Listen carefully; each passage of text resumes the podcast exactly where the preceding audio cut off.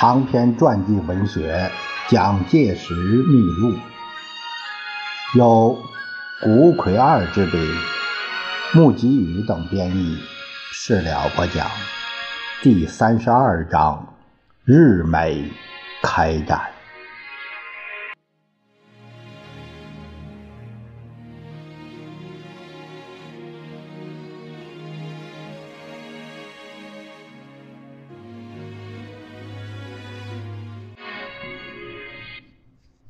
九月十八日是日本武力侵略东北的第十个周年，东条英机内阁成立。临到今天这样沉痛的国耻纪念日，我愿我们东北同胞与全国军民再一致三思：自九一八以来这十年中间。我们动心忍性、恶战苦斗的经过是怎么样的呢？从七七至今四年抗战，我全国同胞、地区不分前方后方，民众不分男女老幼，每日所流的鲜血，每人所洒的热泪，一点一滴，使以积成如江如海的民族怒潮。在洗净太平洋上侵略的扣分，要澄清一切障害东亚和世界永久和平的利器。我们可以明白告诉我们的友邦，亦可以明白警告我们的敌人：我们流血的目的，自始至终就是要保障我们中华民族的独立生存。和领土主权与行政的完整，也就是誓万死、排万难，来洗雪九一八以来的仇恨和耻辱，使我们东北和一切沦陷区域都脱离敌人的蹂躏和劫持，才算达成我们抗战的目的。否则，如在中国境内还残留敌人，一兵一卒，我们的抗战就一日不容停止。以上的摘录为蒋介石在这一天发表的告全国军民同胞书，是对友邦美国和敌国日本表明了中国人的决心。可是日本却仍然继续对中国采取恫吓的姿态。九月下旬，日军再度出动进犯长沙，但中国军却对之展开包围，加以反击，造成歼灭日军四万一千五百人的大胜战果。此即第二次长沙会战。对于美国、日本，还是打算出之以强硬的态度。九月二十五日，日本外相丰田真次郎向美国驻日大使格鲁提出包括有所谓“日中和平基础条件”的日美谅解案之日方最后提案，内容有为防止共产主义对于日中两国安全上之威胁和其他。扰乱秩序运动以及维持治安的，在内蒙及华北之一定地区及必要之期间留驻日本军队，又在依据以前约定和惯例的地点，就海南岛、厦门，得停驻日本舰艇及军队。简直是公然宣称继续将其军队留在中国不撤。此外，还有承认满洲国重庆和南京合并等条件，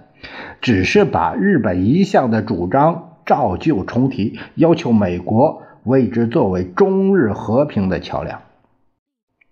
对于这个最后提案，美国国务卿赫尔断然予以拒绝。他于十月二日约见在华盛顿的日本大使野村吉三郎，告以不可能靠一时性的弥缝掩饰来维持太平洋的和平，并且在重新强调赫尔四原则之后。表示强烈反对日本继续在中国驻军，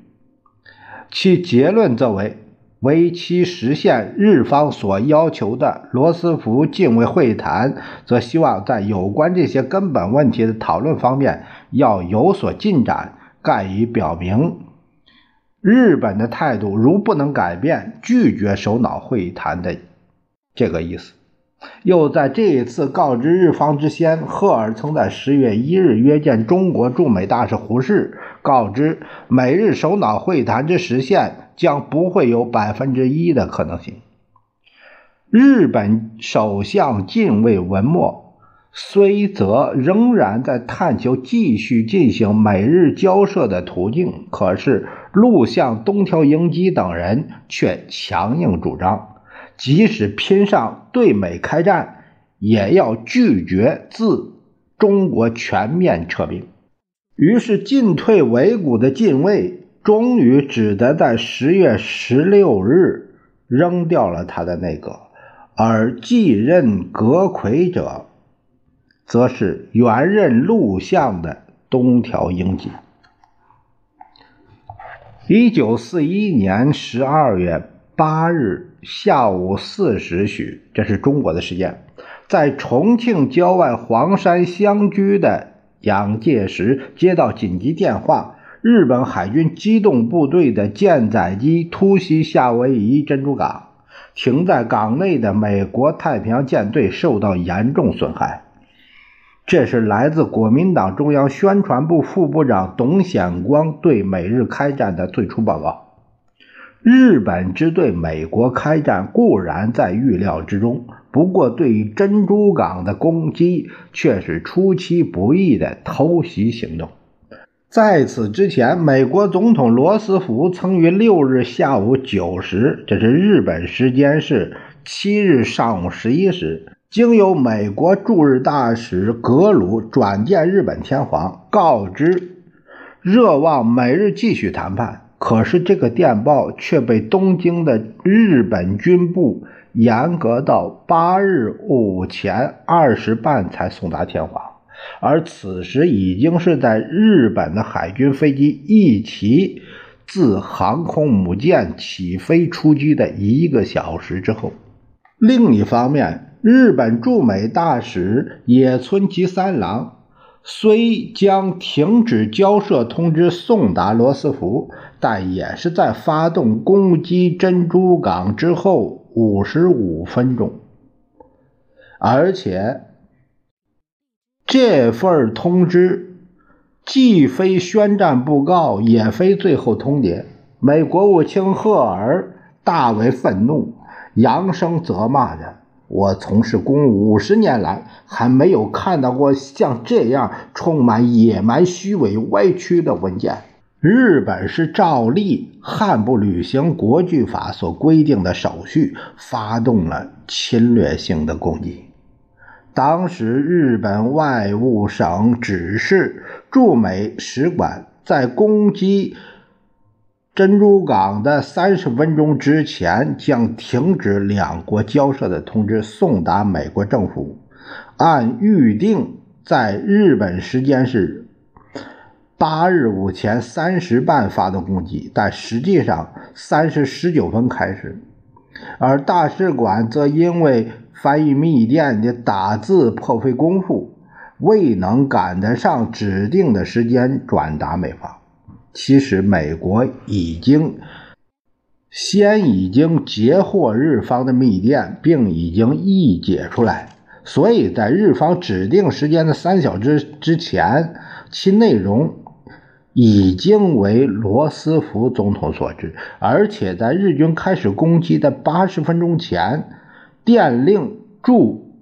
夏威夷陆海军司令官严防偷袭，但这一电报发生了迟误，